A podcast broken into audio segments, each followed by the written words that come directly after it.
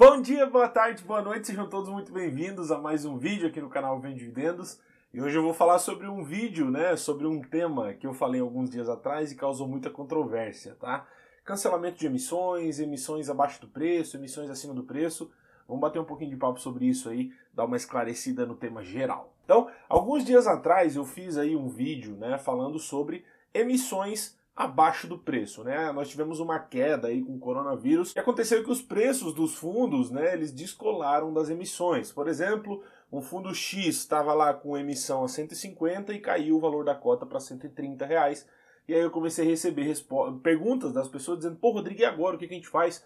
Como que a gente cancela? Porque agora não está mais valendo a pena. E aí eu fiz aquele vídeo dizendo que, pô, é, na verdade tinha que valer a pena mesmo acima, né? Porque a questão da emissão, ela não altera em nada o valor de mercado. E aí gerou uma controvérsia, enfim, o pessoal começou a falar um monte de coisa. E eu fui, e no vídeo que eu falei, eu realmente falei, pô, vocês me incomodam, enche o saco. E aí quando acontece algo assim, nem vocês sabem o que vocês estão fazendo. E aquele vídeo foi para as pessoas que me xingam. Tem pessoas que me xingam porque eu não participo de emissão de fundo imobiliário, né? Participo de algumas só, só das que fazem muito sentido para mim. E, os, e, as, e, as, mesmas pessoas que me xingam estavam lá fazendo perguntas do que fazer naquele momento, e aquele vídeo foi para essas pessoas. Então, se você não me xinga porque eu não participo de emissão, aquele vídeo, aquelas coisas que eu falei não eram para você, né? E realmente você sabe disso, porque na verdade quem foi lá encher o saco eram exatamente as mesmas pessoas que ficaram bravinhas com isso. Então, eu tenho que pedir uma coisa para você aqui, tá? Uma coisa nesse vídeo. Esse vídeo provavelmente ele vai ser um pouco longo, e eu tô com uma colinha aqui embaixo, por quê? Porque tem vários detalhes que eu não quero deixar passar. Tem vários detalhes que eu não vou deixar passar e, e o editor também vai estar colocando do lado aí os cálculos, as contas para que você entenda. Então eu peço que você desligue aí da, do, do que você está fazendo. Se você é, é, puder, desliga a TV, saia, vá para um canto onde está você sozinho, porque eu vou mostrar alguma coisa para você. Eu vou mostrar algumas coisas para você, para você, para fazer você entender sobre esse universo, né? Se vale a pena a emissão, se não vale, quando que uma emissão é ruim, por que que eu falo que uma emissão nem sempre uma emissão é boa. E eu vou mostrar isso para você, eu vou mostrar a minha é, é, visão sobre essa leitura das emissões. E o primeiro ponto que eu quero falar para vocês é que esse vídeo ele não é uma opinião, pelo menos não agora, tá? No final eu vou sim colocar minha opinião, vou expor a minha opinião, mas agora você não pode discordar de mim, né? Você não pode dizer, eu não concordo com aquilo que você falou no começo, porque não é uma opinião. Eu vou apenas passar para você, fazer uma releitura do que acontece, e aí você vai tomar a sua iniciativa e dizer, pô, verdade, cara, legal isso, não concordo, não gosto, não gostaria disso da mesma forma que eu fiz. E aí lá no final eu vou dizer, cara, agora é a minha opinião, tá? Que aí eu vou dizer os motivos que me fazem entrar num fundo ou ficar fora de uma emissão de fundo, ou até sair do fundo em si quando ele lança uma emissão que está fora daquilo que eu acho correto. Então, primeira coisa que eu quero explicar para você: fundos imobiliários são fundos fechados, né, de condomínio fechado. O que quer dizer isso, né, Rodrigo? Pô, é, um fundo imobiliário, quando você está comprando uma cota lá no mercado, né, quando você está lá comprando uma cota de XPML, você não está comprando do fundo, ou seja, você não está enviando aquele dinheiro pro fundo, você está enviando aquele dinheiro para outra pessoa que está vendendo a cota dela para você. Ele é fechado, então sempre que ele precisa captar dinheiro, ele vem, ele lança uma emissão, uma subscrição no mercado, né? E ele diz, ó, oh, gente, preciso de um milhão de reais, quem quer comprar aqui 100 cotas a, a 100 reais, né? Por exemplo, mil cotas a 100 reais. E aí cada um compra, ele pega aquele dinheiro, então aquele dinheiro ele não vai soltar mais. Porque não faz sentido, né? Se fosse, por exemplo, igual Alaska Black. O Alaska Black ele tem período de abertura e de fechamento, né? Então, se você quer entrar no Alaska, você tem que esperar estar tá aberto, senão você tem que, você não pode entrar, né? Porque o dinheiro vai para eles. Quando você precisa pegar o seu dinheiro de volta no Alaska Black, o que que o Breda lá, o gestor vai ter que fazer? Vender um pouco do que ele tem para te entregar dinheiro. Em fundo imobiliário não faz sentido, porque senão o cara ia ter que vender uma sala comercial para te devolver a sua grana e não faz sentido algum. Então essa é a primeira coisa que você precisa entender. Quando você compra, você não está comprando do fundo, você está comprando de outra pessoa porque o fundo é fechado. O fundo é condomínio fechado e depois que o dinheiro entra lá, para sair só em casos extremos, tá? Quero também deixar claro coisas que eu sei e que talvez você vai usar de, de é, usar contra mim, né? Nesse vídeo dizendo, ah, mas tem esse lado coisas que eu sei, tá? Os fundos precisam aproveitar os momentos de baixa da Selic para é, crescerem, né? Para ampliarem. Isso eu sei, eu tenho esse entendimento e eu sei que isso faz parte. Ou seja, quando a Selic está baixa, os valores dos fundos imobiliários aumentam bastante, os cotistas entram, entra muito, é, muitos novos investidores na bolsa, nos fundos, e isso faz com que tenha mais dinheiro. Então os gestores aproveitam esse momento para lançar o máximo de emissão possível para crescer. Porque quando o mercado está lá embaixo, né, quando o mercado está em baixa, quando só quem está é realmente quem, quem entende o investimento, não faz tanto sentido, porque o pessoal não vai querer comprar fundos novos, eles vão, vão querer se manter tranquilos ali. A outra coisa que eu sei, tá? Eu sei que o mercado crescendo diminui os riscos por causa da diversificação, né? Então um fundo que tem dois, três imóveis passa a ter 10, isso é muito bom. E também a liquidez, né? Quanto mais líquido, mais fácil fica para a gente e para investidores institucionais entrar e sair de um fundo imobiliário. Então eu sei disso, ok? Eu sei. Agora tudo que eu vou colocar para vocês é o que estava acontecendo com alguns fundos, não são com todos, mas é para que você entenda a minha visão sobre essa questão de você perder mais do que ganha em alguns casos de, em algumas emissões de fundos imobiliários para que a partir de hoje você fique ligado nisso. Outro detalhezinho antes de eu usar o exemplo e apresentar para você. Fundos imobiliários têm dois valores, tá? Valor de mercado e valor patrimonial. Então você precisa entender isso. O que é o valor de mercado? O valor de mercado é o valor que você está pagando para comprar. Sabe aquele negócio que dizem que foi o Warren Buffett que falou, eu não sei a real, né? Mas dizem que foi é, ele que disse que preço é o que você paga, valor é o que você leva, né? É exatamente isso. Quando você tá lá, quando você vai lá e paga dois reais numa água mineral, né? Esse é o valor, esse é o preço que você está pagando. O valor o que, que é? Você está matando a sua sede, você está trazendo saúde para você, você está tomando um produto que vai fazer bem para o seu corpo. Isso é o valor. Quando você paga lá dois reais numa Coca-Cola, você está trazendo o quê? Gordura, açúcar, colesterol, entendeu? Isso são valores e preço. Num fundo imobiliário funciona da mesma forma. Quando você compra lá um fundo, por exemplo, HGLG, a 150 reais, por exemplo, esse é o fundo, esse é o valor de mercado que você está pagando. Ou seja, esse é o valor que o mercado acha que você deve pagar para ser sócio desse fundo. Porém, o que você está levando é diferente. O valor patrimonial é o que você está levando, é o que está lá dentro do fundo. Né? Então, dentro do HGLG, ele tem vários imóveis, ele tem um dinheiro de caixa, ele tem lá alguns CRIs, ele tem alguns investimentos em renda fixa. Isso é o valor. Né? Hoje, enquanto a gente fala aqui, aproximadamente, o valor de mercado do HGLG está lá em 1,9 bilhões, enquanto o valor é, patrimonial está em 1,6 bilhões. Né? Então o mercado está pagando acima do que tem. Então essa questão de valor de mercado, valor patrimonial, é isso. Você precisa entender isso para que a gente possa chegar onde eu quero chegar, tá? Porque emissão e subscrição não alterem nada valor de mercado, a não ser quando os preços caem. Mas o que vai importar nesse caso, para mim, na, na, na, no, no que eu estou passando para vocês, é o valor de patrimônio daquilo que tem lá dentro, beleza? Agora eu quero mostrar um exemplo para vocês, eu quero dar um exemplo para vocês daquilo que eu falo, né? Por que, que muitas emissões não são boas para o cotista no longo prazo e são muito melhores para gestor e para administração no curto prazo, agora, né? E isso acaba é, infringindo várias leis, várias regras para quem é buy holder, né? Para quem quer ganhar valor, para quem quer ganhar patrimônio no longo prazo. Então vamos ao exemplo aqui para vocês. Eu vou ler o exemplo aqui, o, o, editor vai botar na tela. O HGLG ele tem hoje 11 milhões 882 212 cotas, tá? Ele tem essa quantidade de cotas, que são os pedacinhos que você tem, ele tem essa quantidade disponível no mercado. Cada uma vale no mercado 155 reais. Enquanto eu gravo o vídeo, é mais ou menos isso que está rolando. 155 reais.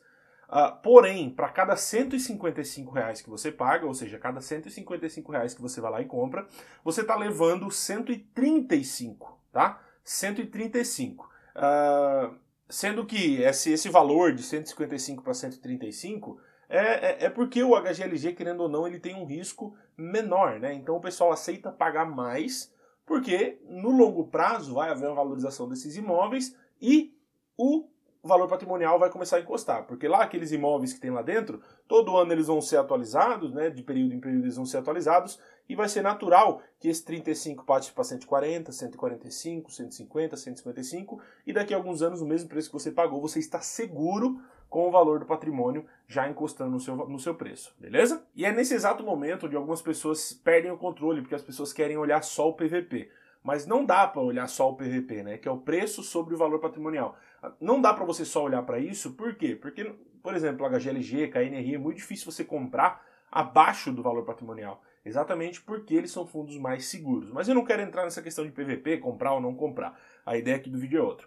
Agora eu quero multiplicar com vocês o valor da cota e o valor do patrimônio, tá? A gente sabe que no mercado a HGLG vale 1,9 bilhões, enquanto, é, é, enquanto tem imóveis, CRI e patrimônio total de 1,6. Ou seja, no mercado, né, pegando ali 11 milhões 882 212 vezes 155 vai dar aproximadamente 1,9 bilhões, enquanto a gente pegar o 135, que é o valor de patrimônio de imóvel que existe para cada cota, né, se fossem divididos, daria 1,6 bilhões, tá? Agora vamos raciocinar aqui.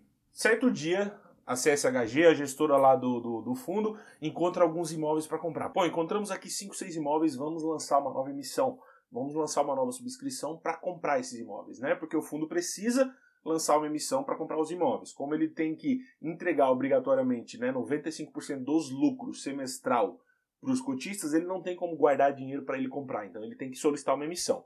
Então ele vai lá e ele manda e ele oferece no mercado, ele diz assim, gente, nós aqui, o HGLG, ele vai lançar no mercado 5 milhões de cotas novas, ou seja, vamos criar mais 5 milhões de cotas por 150 reais cada, tá? Isso vai dar um total aí de 750 milhões a mais no patrimônio e não no valor da cota, tá? Esses 750 milhões vai entrar para o patrimônio do fundo. Eles vão pegar esses 750 milhões, vão comprar os imóveis e fechou, entrou para o patrimônio, tá? Valor da cota. Valor da cota não se altera. Ele vai alterar apenas o valor da cota, geralmente caindo, né? Se o valor do, do, do, da emissão veio a 150 e o fundo está 155, geralmente esse 155 vai começar a cair.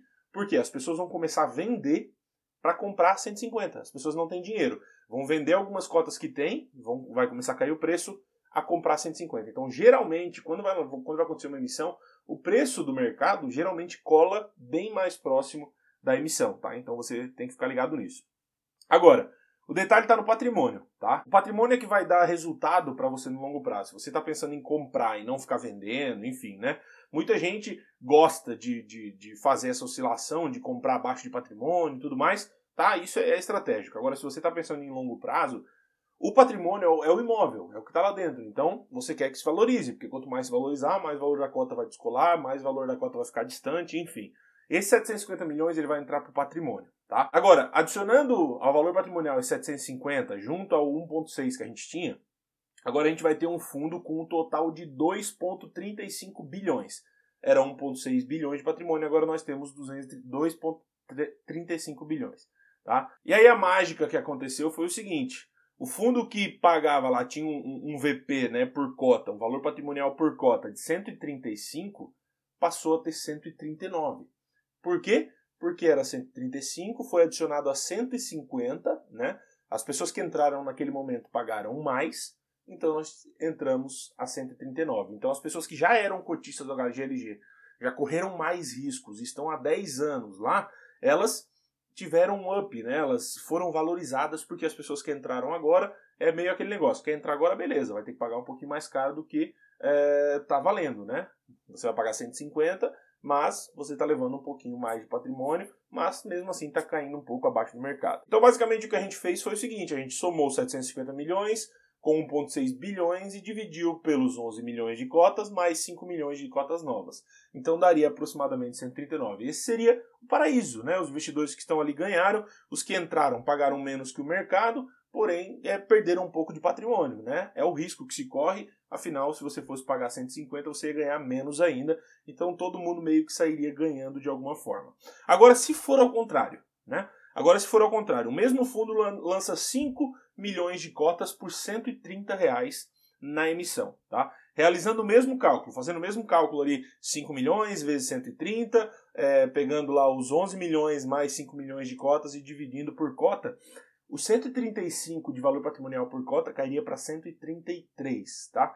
Você teria perdido R$ reais de patrimônio por cota, ok? Só por esse movimento abaixo.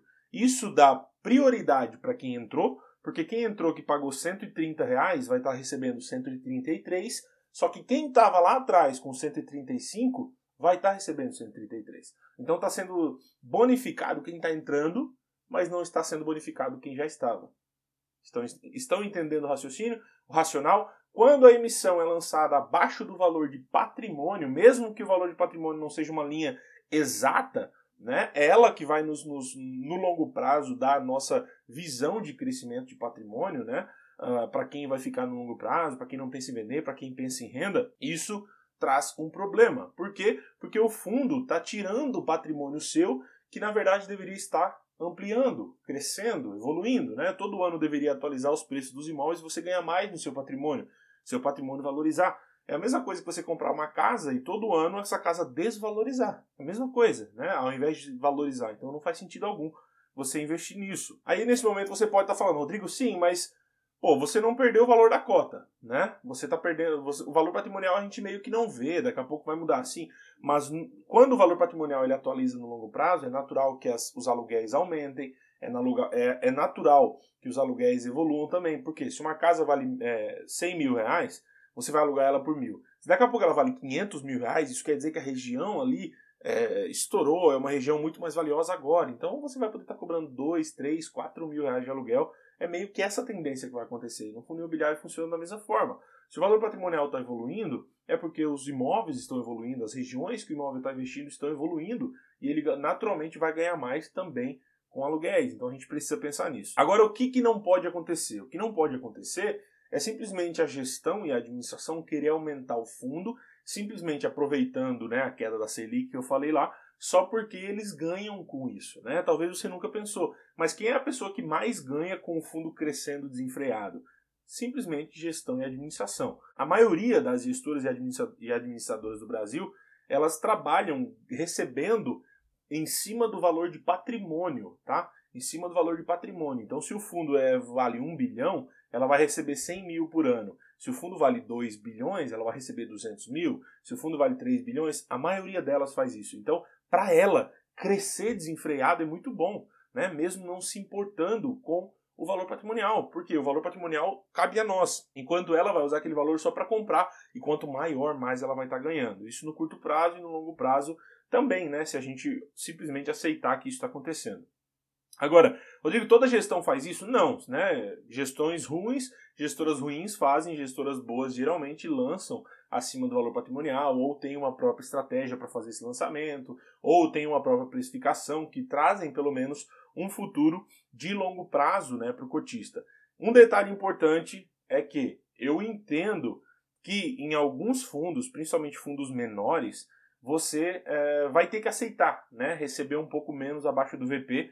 Por quê? Porque tem poucos cotistas. Então eles lançam abaixo do valor patrimonial para trazer mais cotistas, né? Então isso faz parte em fundos pequenos. Agora em fundos já performados não faz sentido algum. Você só comprar porque você está sendo obrigado a comprar, né? Você só comprar porque a gestão está me obrigando a comprar porque se eu não comprar eu estou sendo diluído. Então na verdade isso aí é um problema da gestão, não um problema seu. Né? Então, se a gestão está te obrigando a fazer alguma coisa, na verdade você tinha que pular fora e não ficar comprando mais, ou seja, colocando mais dinheiro na mão da gestora. E você tem que ficar ligado que quando uma gestora faz isso, cara, e eu sempre faço, quando uma gestora faz isso, Uh, já é meio que um filtro para dizer para você, cara, essa gestão não está preocupada com você. Se a gestão está lançando abaixo e você pô, viu que não tinha por que fazer, viu que não, não conseguiria passar, que conseguiria passar mesmo se fosse valor uh, acima, Tá? Então não tem motivos. Então isso quer dizer que a gestão não está muito preocupada. Então você já começa a filtrar, pô, essa gestão faz isso, pô, essa gestão faz aquilo. Então você começa a analisar isso.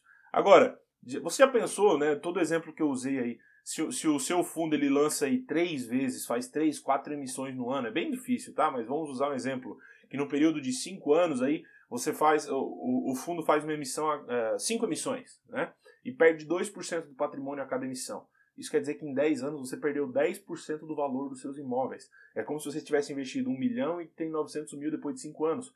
Qual é a lógica? Né? Você vai estar se igualando sempre, enquanto na verdade o seu, o seu patrimônio ele deveria estar evoluindo, não decrescendo. Né? Então é isso que você precisa entender.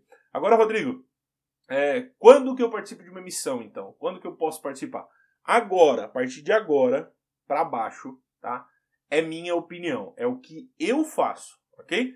Tudo que eu vou falar agora é o que eu faço para saber se eu entro numa emissão ou se eu não entro. Então, a partir de agora é minha, minha opinião. Eu, tá? Eu acho, como eu já falei, fundos mais novos eles vão ter que aceitar isso. Então, se o fundo é mais novo, eu até que eu aceito, né? Eu olho para ele ali, vejo se a gestão está trabalhando bem, vejo se a, gestão está fazendo um bom trabalho, então eu aceito pagar, é, é, é, comprar abaixo do valor patrimonial porque eu sei que pode ser benéfico para aquela gestora se ela tiver mais dinheiro e conseguir tirar risco, né? Então, um dos pontos que eu olho, essa emissão ela vai tirar um risco que o fundo tem. Por exemplo, a HGRU. A HGRU tinha dois, tinha um imóvel só, né? E ele passou a ter 12. Então ele tinha um risco, ele lançou uma emissão muito grande, tá? Eles poderiam até lançar abaixo do valor patrimonial, e se eu não me engano não fizeram. Para mim, eles até nesse momento eles poderiam fazer, porque ia entrar muito dinheiro, tá? Para eles passar de um imóvel para 12 imóveis, 13 imóveis. Então, nesses casos, quando eu vejo que, que vai ser muito bom a questão de diminuição de risco, eu entro, então é a primeira coisa que eu analiso. Outro detalhe, preço, né? Agora sim, o preço que eu pago. Se eu já estou querendo entrar no XPML, por exemplo, o XPML lança uma emissão, tá lá 150, lançou uma emissão a 130. O que que eu vou fazer? Eu já iria entrar. Eu vou esperar o máximo possível. Vamos supor que eu tenho até, até 30 dias para dizer se vou participar ou não, né? Para é, alocar ali eh, os meus direitos. Eu espero até o máximo possível lá perto. Por quê? Muitas vezes no final do período de preferência, o valor da cota, que era 150, vai estar próximo do 130, tá? Do 133, lá embaixo, lá onde eu falei. E aí, às vezes, vale mais a pena você comprar no mercado tradicional do que entrar na emissão, tá? Então eu geralmente espero, deixo o mercado, não já saio subscrevendo já nos primeiros dias. Eu espero passar. Outra coisa, outro ponto. Se a gestão for boa, se a gestão é uma gestão que você está confiando, é uma gestão que você está apostando as suas fichas, faz sentido você ajudar ela com mais dinheiro. Por quê? Quando uma gestão nova entra no mercado, né, e você gostou da forma dela trabalhar, gostou do jeito que ela trabalha, muitas vezes ela não vai conseguir subscrever para muita gente. Então você que já é cotista, talvez tenha que aceitar pagar um pouquinho menos ou pagar um pouquinho mais, alocar um pouquinho mais da sua grana ali para ajudar aquele fundo a crescer. Foi o que aconteceu com a LZR. Até tem vídeo aqui no canal falando sobre isso. Lá quando ele lançou uma emissão lá atrás, eu mesmo não naquele momento não querendo participar, eu ajudei, eu participei, comprei o máximo que eu podia na subscrição, porque eu tinha conversado com a gestão, tinha entendido que a gestão estava querendo trabalhar, era uma gestão nova, então meio que foi um voto de confiança. Então eu olho isso também. Se é uma gestão nova, por exemplo, gestão do TIGAR, gestão da LZR, gestão do HSML, que são gestões novas, que estão fazendo um ótimo trabalho, não faz. É, é, eu não tenho problemas em deixar um pouco né, do meu patrimônio para essas gestoras, porque é, são fundos pequenos que ainda têm o risco para todo mundo. Né? Mesmo quem for entrar agora, não vai ter aquela coisa que, ah, não, agora o fundo já é 100%. Não. Então todo mundo que está entrando está pagando um pouquinho mais de risco, então eu aceito pagar um pouco, é, receber um pouco menos de valor patrimonial, né? simplesmente para que esse fundo cresça e o risco dilua para todo mundo. E um outro detalhe, não saia da sua estratégia. Eu tenho uma estratégia. Se esse mês eu vou comprar shopping e um logístico lança uma emissão, eu não sou obrigado a comprar logístico só porque a gestora quer. Né? Eu vou focar na minha estratégia. Eu não vou exercer o logístico, tá? E eu vou focar na minha estratégia, vou comprar o shopping que eu preciso.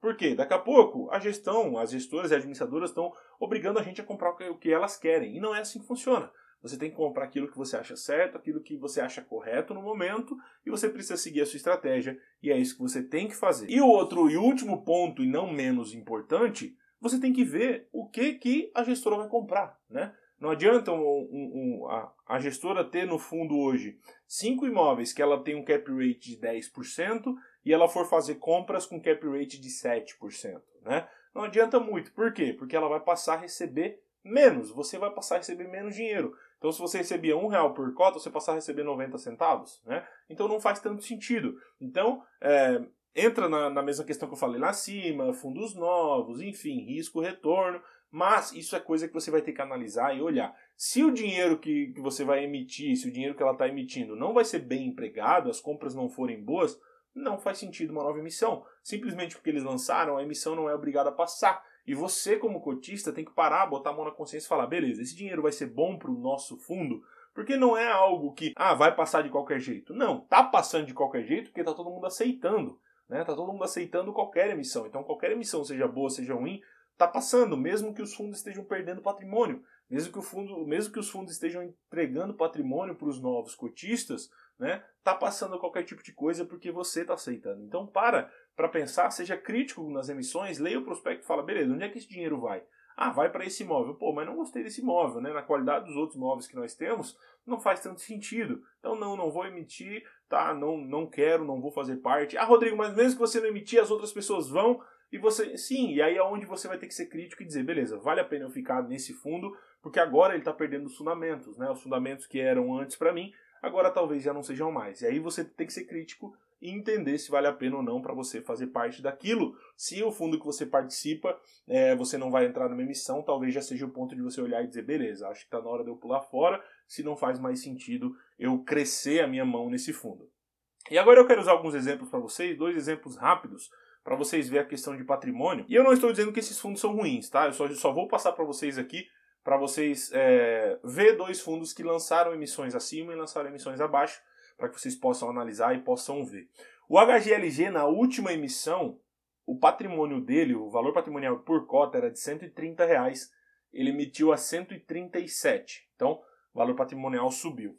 O MOL tinha um VP na emissão de 109 e ele emitiu a 96. Ele emitiu a 96, 97 reais. Então aqui nós temos dois extremos, um que emitiu acima e um que emitiu abaixo né? Óbvio, MOL bem menor, HGLG muito maior, muito mais fácil de passar uma emissão. Então é onde você tem que analisar. Eu vou deixar no link aqui uh, os dois fatos relevantes de encerramento do, da subscrição desses dois fundos para vocês lerem lá uh, o valor patrimonial, né? O, o, valor que foi feito as emissões, porque esse valor é o que vai lá para dentro do patrimônio. Então, quanto maior, melhor, né? Quanto menor, mais vai denegrir o patrimônio atual do fundo. Beleza? Então, eu acho que ficou fácil de entender. Eu acho que mesmo com muita informação, se você prestou atenção no vídeo todo, você conseguiu entender o que eu quis te passar, você conseguiu entender a minha visão, né? E aquilo que existe entre um, um, um lançamento de valor de patrimônio acima ou abaixo, né, de, de valor patrimonial, de, de uma emissão acima ou abaixo. Um abração, a gente se vê nos próximos vídeos e até mais.